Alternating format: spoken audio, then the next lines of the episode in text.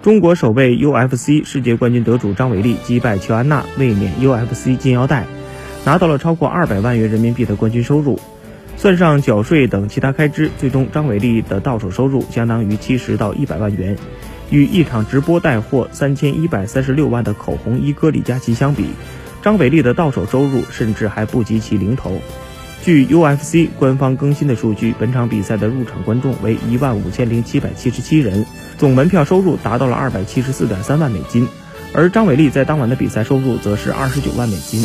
UFC 选手的比赛收入一般包括四部分，分别是出场费、冠军奖金、当晚最佳比赛花红和官方赞助商锐步的广告分成。值得一提的是，当晚同样参赛的中国选手李景亮虽然败北，也拿到了六点四万美金的比赛收入。